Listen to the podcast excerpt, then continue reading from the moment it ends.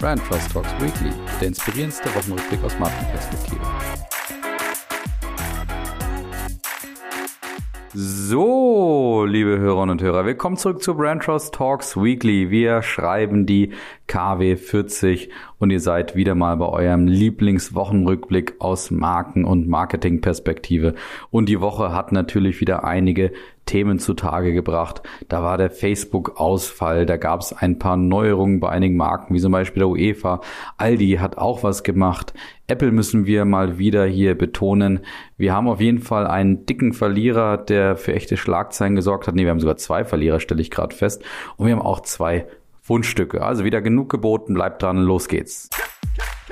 Ja, das erste Thema, da möchte ich gar nicht so extrem drüber sprechen, aber es war natürlich der Facebook-Ausfall. Und der Facebook-Ausfall, wo ja alle Netzwerke, die zum Facebook-Konzern und der Gruppe gehören, alle miteinander ausgefallen sind. Man weiß nicht so genau, woran es liegt. Also anscheinend war einfach ein Router kaputt. Also sehr, sehr banaler Grund dafür, dass da so ein ganzes Milliardennetzwerk einfach mal offline ist. Ich möchte nur darüber sprechen, dass es offensichtlich ein Feiertag war für die sehr humoristischen Marketingabteilungen und Social Media Abteilungen bei allen möglichen Unternehmen, weil die haben irgendwann geglaubt, dass es ganz lustig ist, allen Konsumentinnen und Konsumenten, die dann vermeintlich vielleicht von Instagram, Facebook rüberwechseln zu Twitter, was ja mehr oder weniger das einzige soziale Netzwerk war, was noch funktionierte, dass sie dann alle irgendwie begrüßen müssten. Und das war so am Anfang noch lustig, als das so hm, zum Beispiel McDonalds gemacht haben. Und das war vielleicht auch noch eine Zeit lang lustig, als dann alle da so ein bisschen auf diesen Hype aufgesprungen sind und irgendwann auch die Marke Dell, habe ich mir jetzt einfach mal rausgesucht, da auch noch Hallo sagen musste, habe ich mir so gedacht, okay, jetzt nimmt so der Humorfaktor auch wieder ab. Einfach vor dem Hintergrund, ja, solche Aktionen sind natürlich lustig. Das Problem ist nur tatsächlich, es gibt einige Unternehmen, die sich danach definieren und sagen, Job getan, habe was Lustiges gemacht und habe ja meine Marke damit geführt. Und ich möchte nur nochmal deutlich machen, das hat mit Markenführung nur zum Teil was zu tun. Es hätte was damit zu tun, wenn du dir diese humoristischen Aktionen in deiner Markenidentität aufgebaut hast und das immer wieder tust, so wie zum Beispiel die BVG macht oder meinetwegen vielleicht auch Sixt macht, aber nicht jede Social Media Abteilung, nicht jede Marketing Abteilung sollte da einfach nur einen lustigen Witz mitmachen oder zumindest nicht erwarten, dass es einen großen Effekt hat. Davor habe ich ehrlich gesagt mehr Angst. Wir können es gerne machen, aber nicht erwarten, dass damit alles schon für die Marke getan ist. Das wollte ich nur mal am Anfang ein bisschen loswerden. Das zweite Thema ist die UEFA und die EM nämlich 2024, die ja in Deutschland in verschiedensten Stadien hier stattfinden wird. Und dort hat die UEFA am Dienstagabend in dieser Woche das Logo und das Motto der Fußball-M 2024 im Beisein zahlreicher Politikerinnen und Politiker vorgestellt. Und natürlich war auch UEFA-Präsident Alexander Severin vor Ort und hat das Ganze stolz zusammen mit Philipp Lahm, dem Turnierdirektor, vorgestellt, und zwar im Berliner Olympiastadion. Und der Ort war sicherlich auch nicht ganz zufällig gewählt, weil das Dach des Stadions ist auch etwas, was sich wiederfindet im Logo. Und die UEFA hat, wie gesagt, auch das Motto vorgestellt, dass das nämlich lautet United by Football, vereint im Herzen Europas. Und Alexander Severin sagte dann dazu noch, von nun an hat das Turnier eine Markidentität, welche die gemeinsame Zielsetzung der UEFA, des DFB und der Austragungsstätte widerspiegelt. Eine EM-Runde für alle. Und über vier Wochen hinweg werden wir vereint im Herzen Europas sein. Ja, da habe ich dann kurz auch ein bisschen gezuckt, habe gedacht, na gut, schöne Reaktion natürlich auf die ganzen Regenbogendiskussionen bei der letzten EM in diesem Jahr, aber habe gleichzeitig gedacht, naja, klassische Oberflächenbeschreibung und Oberflächenkampagne von der UEFA und auch dem Chef, weil die UEFA ja seit jeher nun eigentlich außer einigen Werbekampagnen im Bereich Respekt und Rassismus nicht wirklich was getan hat und sich ja, wie gesagt, mit der Regenbogenkampagne aus dem Sommer auch nicht so wirklich mit Ruhm bekleckert hat. Man muss ihr jetzt zugestehen, dass sie in letzter Zeit, was die Sanktionen angeht, bei den vielen Geschehnissen, die einfach in den Stadien drumherum auch passieren, dass sie dort inzwischen härter werden. Sie vergeben Geisterspiele, sie sperren Spieler, die sich rassistisch auch geäußert haben oder einfach dort dort rassistisch waren. Aber nach wie vor gibt es unheimlich viele Vorfälle und man muss ehrlich sagen, die UEFA muss sich am Ende auch daran messen lassen, was sie jetzt hier kommuniziert und schauen, ob sie solche antisemitischen Vorfälle wie zum Beispiel beim Spiel zwischen Union Berlin und Maccabi Haifa vor einigen Wochen oder auch beim Spiel zwischen Sparta Prag und den Glasgow Rangers, wo tatsächlich Kinder in das Stadion durften, weil Sparta Prag nämlich eben eine Sanktion bekommen hatte, dass keine Leute ins Stadion durften und Kinder mit ihren Eltern durften, dann, durften dann ins Stadion. Und selbst die haben rassistisch reagiert oder zumindest sehr, sehr unfair reagiert gegenüber einem schwarzen Spieler. Und wie gesagt, die UEFA wird sich daran messen lassen, ob sie wirklich jetzt in das Thema investiert und wirklich hart dort reagiert, weil nur dann kann diese Art der Markenidentität auch wirklich zum Ausdruck gebracht werden und zeigt dann vielleicht auch ihre Wirkung. Ich war zumindest ziemlich skeptisch, als ich dann diesen oberflächlichen Satz gehört habe, weil man ist einfach irgendwo auch ein bisschen abgehärtet, weil diese Sätze hat die UEFA leider viel zu oft schon gebracht. Kommen wir zu einem etwas positiveren Beispiel, weil es doch irgendwie schön ist. Und zwar geht es um Aldi Nord, die erstmals eine Streetwear-Kollektion launchen werden, die man auch kaufen kann tatsächlich im Handel. Letztes Jahr gab es ja vor allen Dingen welche, die in Gewinnspielen gewonnen werden konnten. Und das war so ein großer Erfolg. Und die Followerinnen und Follower haben derart nachgefragt, dass Aldi jetzt gesagt hat, yo, wir gehen aufs Ganze. Wir bringen eine Streetwear-Kollektion raus, die man in einem Pop-Up-Store auch kaufen kann. Und das Ganze nennen sie Aldi Originals. Und dann gibt's wieder Socken, Hoodies, Hoodies und alles, was so dazugehört und irgendwie halt einfach Streetwear-mäßig ist. Und du hast eben die Chance in Essen, Hannover, Hamburg, Berlin oder Leipzig dann in Pop-up-Stores auf den Parkplätzen bei all den Nordmärkten eben dort zu kaufen und einen der sicherlich begehrten Produkte auch zu ergattern, weil begehrt wird auch dadurch wiederum verstärkt, dass die Läden auch nur jeweils einen Tag dann aufhaben auf dem jeweiligen Parkplatz. Und das Ganze wird natürlich auch wieder wunderbar marketingtechnisch begleitet, nämlich über TikTok-Kampagnen und auch Instagram-Kampagnen. Also Aldi weiß da ganz genau, wo ihre Zielgruppe gerade auch ist und auf wen sie da auch warten können und wen sie dort auch erreichen müssen. Auf jeden Fall mal wieder eine spannende Geschichte von Aldi, wo man einfach sieht, diese Marke hat es in die Leben der Menschen und insbesondere dieser Zielgruppen geschafft und sind da wirklich so eine Art Kultmarke. Sehr, sehr spannend, dass sie das aus dem Lebensmittelmarkt geschafft haben. Und damit kommen wir schon zum Gewinner und auch den zwei Verlierern. Der Gewinner ist, naja, eigentlich ein Gewinner, der auch etwas Trauriges vorzuweisen hat, weil am 5. Oktober in dieser Woche war der zehnte Todestag von Steve Jobs. Und trotzdem mache ich sie zum Gewinner, weil diese Marke Apple nun nach dem Tod von Steve Jobs von unheimlich vielen Beraterinnen und auch Expertinnen und Experten einfach schon dem Tode geweiht wurde. Da waren viele Abgesänge der Marke auch vorhanden. Ich selber muss auch sagen, ich habe auch sehr kritisch das Ganze auch betrachtet, würde ich sagen. Und was Apple jetzt geschafft hat, trotz des Todes, von Steve Jobs eben vor zehn Jahren, dass sie es geschafft haben, die Marke wirklich zu erneuern und noch erfolgreicher zu machen, als sie es damals tatsächlich war. Und warum sie hier auch Gewinner sind, ist, weil Apple damit zeigt, was starke Marken für einen Vorzug auch aufzuweisen haben, nämlich, dass sie vererbungsfähig sein können. Das heißt, Starke Marken haben die Chance, dass Kulturen und Prinzipien in die Marke weitervererbt werden können und damit auch nach dem Ableben von oder auch dem Ausscheiden von zentralen Führungskräften, Entscheidern oder Einflussnehmern dann auch trotzdem weiter erfolgreich bleiben können, indem eben diese Prinzipien und diese Kultur einfach auch das Ausscheiden oder den Tod eben überdauern. Und schön ist es, wenn man sich das einfach mal an ein paar Fakten auch vergegenwärtigt, die die Absatzwirtschaft mal dargelegt hat, nämlich dass Apple natürlich so viele Geräte wie noch nie verkauft hat, dass die Börsenbewertung in schwindelerregender Höhe sich bewegt. Also man hatte ja vor drei Jahren die eine Billion Dollar Grenze erreicht. Jetzt sind es eben sogar zwei Billionen Dollar Grenze. Also das ist unheimlich hoch. Die Kundenloyalität ist auf einem nie dagewesenen Niveau, wie zum Beispiel ein Aktienanalyst der Deutschen Bank auch bestätigt, der eben sagt, wenn du einmal ein iPhone hast, dann ist es sehr, sehr wahrscheinlich, dass du beim iPhone auch bleibst. Die am Anfang kritisch gesehene Apple Watch ist nun ein echter Erfolg. Mit den AirPods hat man aus meiner Sicht wieder mal ein Produkt geschaffen, wo man eigentlich ein vermeintlich einfaches Produkt schon ein Stück weit revolutioniert hat und einfach auch in Verbindung mit seiner Ästhetik, mit diesem Ästhetik- und Designanspruch von Apple, aber auch der schlauen Verbindung im Ökosystem und auch den kleinen technischen Innovationen innerhalb des Produktes die Marke oder das Produkt sehr nah an die Marke gebracht hat und das hat jetzt ja diese Kategorie der Bluetooth-Kopfhörer nochmal komplett revolutioniert.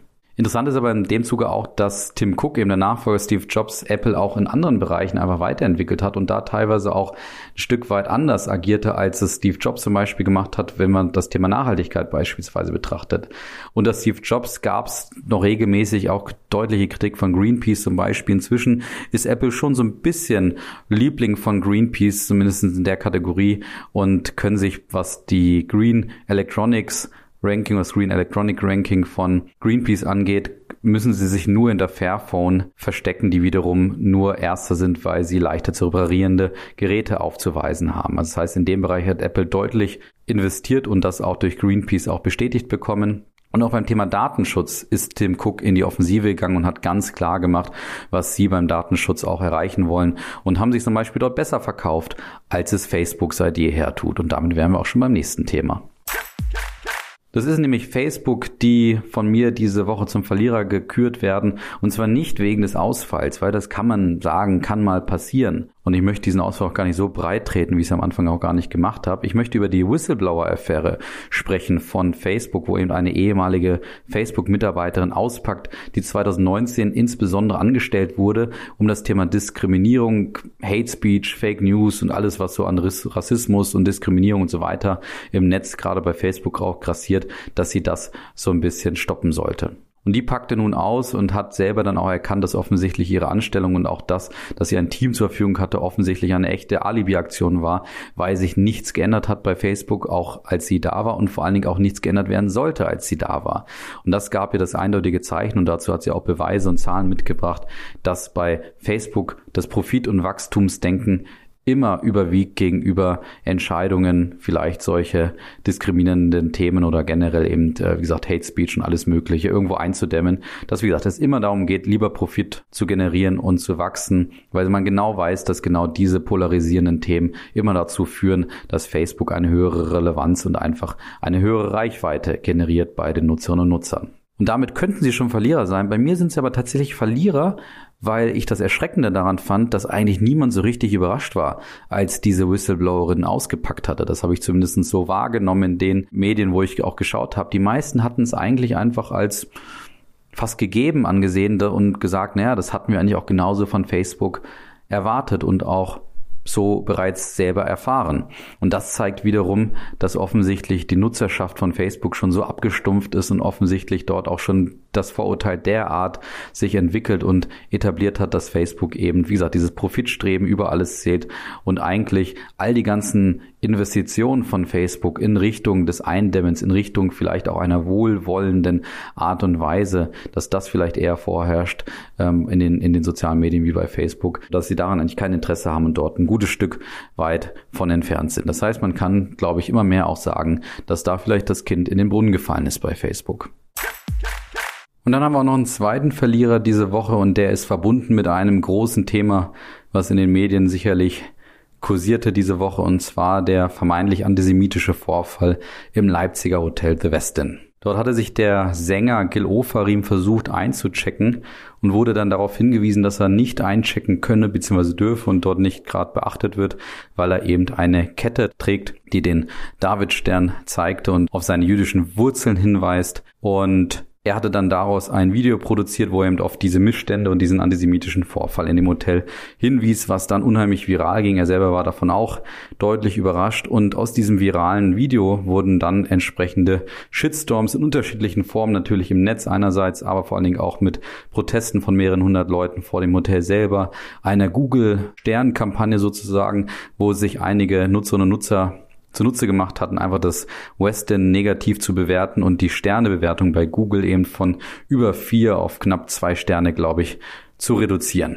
Soweit so gut. Man weiß jetzt nicht genau, wer jetzt recht haben mag. Da sind unterschiedliche Meinungen gerade im Umlauf. Man wird sehen, was jetzt vielleicht auch dann richtig war und was vielleicht auch nicht. Fakt ist aber, dass jetzt erstmal dieser Shitstorm eben die Folge war und was The Weston für mich auch definitiv zum Verlierer macht, war das aktionistische Verhalten des Hotels, die nämlich dann kurzerhand mit einem Plakat aufwarteten und zwar mit, wo Mitarbeiterinnen und Mitarbeiter vor dem Westin standen und damit ein Plakat da standen, wo man eben offensichtlich den Davidstern und auch israelische Flaggen sehen konnte und man irgendwie damit bekunden wollte, dass man auf jeden Fall nicht antisemitische Mitarbeiter im Unternehmen hat. Und was dann noch hinzukam aufgrund des Shitstorm war natürlich, dass in dem Zuge ganz oft auch das passiert, was man sehr oft auch beobachten kann, nämlich dass dann auch weitere sozusagen Leichen aus dem Keller dann auch rausgeholt werden und zutage gebracht werden, wie zum Beispiel, dass es so eine ähnliche Aktion schon mal im Westen in Leipzig gab. Damals war es ein Schweizer Sänger, der ebenfalls diskriminiert wurde und auch andere Geschichten, die in dem Zuge noch diskutiert wurden. Aber das heißt, The Westin hat da durchaus ein paar turbulente Tage vor sich und auch schon hinter sich gebracht. Auf jeden Fall sind sie mal Verlierer hier bei uns. Und dann kommen wir auch schon zu den zwei Fundstücken. Und bei dem einen Fundstück muss ich tatsächlich schon wieder singen. Da muss ich nicht, aber will ich gerne. Aber ihr müsst ja überlegen, ob ihr jetzt Ohren zuhaltet oder einfach zuhört. Everybody, yeah, rock your body, yeah. So, und das waren die Backstreet Boys, falls ihr es nicht erkannt habt. Auf jeden Fall geht es mal wieder um Musikvideos, die ja gerne auch gecovert werden und irgendwelche Rap-Videos produziert werden und so weiter. Und das war immer so richtig on vogue, hat aber oftmals eher zur Belustigung von vielen Zuschauerinnen und Zuschauern geführt und hat auch die ein oder andere Marke blamiert. Diesmal ist es eine Marke, die sich tatsächlich nicht wirklich blamiert aus meiner Sicht und nicht so einen hohen Fremdschämenfaktor aufweist. Das ist nämlich MAN, der Nutzfahrzeug- und Truck-Produzent der nämlich jetzt die Backstreet Boys covert und man sieht eben so ein paar Techniker von MAN, die eben wirklich auf ihre Art und Weise würde ich mal sagen, die Backstreet Boys covern und auf wirklich beste 90er Art und Weise zu dem bekannten Backstreet Boys Lied, was ich gerade versucht habe zu trällern, eben dann tanzen auf ihre ganz eigene Art und Weise, wie gesagt, aber vor allen Dingen auch den Text leicht angepasst haben. Und das ist das Spannende an dem Text, nämlich, dass der Text zwar sehr ähnlich noch ist, aber gleichzeitig so spezifisch verändert wurde, dass dort die Spitzenleistung von MAN auch vorgestellt werden. das finde ich so klasse, dass man dort auf selbstironische, kreative Art und Weise ein Video kreiert, was sicherlich viral gehen wird, was aber nicht einfach nur zur Belustigung da ist, sondern auch direkt einige Spitzenleistungen des Unternehmens und der Marke auch vermittelt. Und Spitzenleistungsvermittlung ist ja eine wichtige Disziplin in der Markenführung. Deswegen MAN mit diesem echten Fundstück, das von Jung von Matt produziert wurde, wo man auch die Professionalität dann sehen kann. Deswegen hier jetzt Fundstück bei uns. Und das zweite Fundstück ist ebenfalls ein Video, ebenfalls sehr professionell hergestellt, nicht ganz so kreativ vielleicht, aber es geht um McDonald's, die natürlich jetzt auch um Arbeitskräfte buhlen, weil die Gastronomie ja einer der starken Verlierer der Corona-Pandemie und auch des Lockdowns und der Kurzarbeitsphasen vor allen Dingen sind, weil viele Arbeitskräfte sich eben umorientiert haben und in anderen Bereichen inzwischen arbeiten. Und deswegen reagiert McDonald's jetzt mit einer Employer Branding Aktion und Kampagne dazu, wo sie die Mitarbeiter und Mitarbeiter, die aus 118 Ländern unter anderem bei McDonald's kommen, auch eine echte Spitzenleistung, die sie damit vermitteln. Die lassen sie zu Wort kommen und die erzählen eben, wie es denn um die Kultur und auch das Teamgefüge bei McDonald's geschehen ist und können dadurch eben sehr authentisch, sehr sympathisch eben vermitteln, warum jemand vielleicht bei McDonald's auch arbeiten sollte. Und das eben aufgrund dieser authentischen, sehr sympathischen Art und Weise und gleichzeitig, dass sie diese Spitzenleistung vermitteln. Deswegen McDonald's hier auch Fundstück diese Woche. Und damit entlasse ich euch auch wieder ins Wochenende. Ich danke euch fürs Zuhören, danke euch auch für die Bewertungen, die immer wieder auch einprasseln. Also macht gerne weiter so. Und dann wünsche ich euch, wie gesagt, schönes Wochenende, einen guten Start in die Woche. Macht's gut, bis demnächst. Ciao.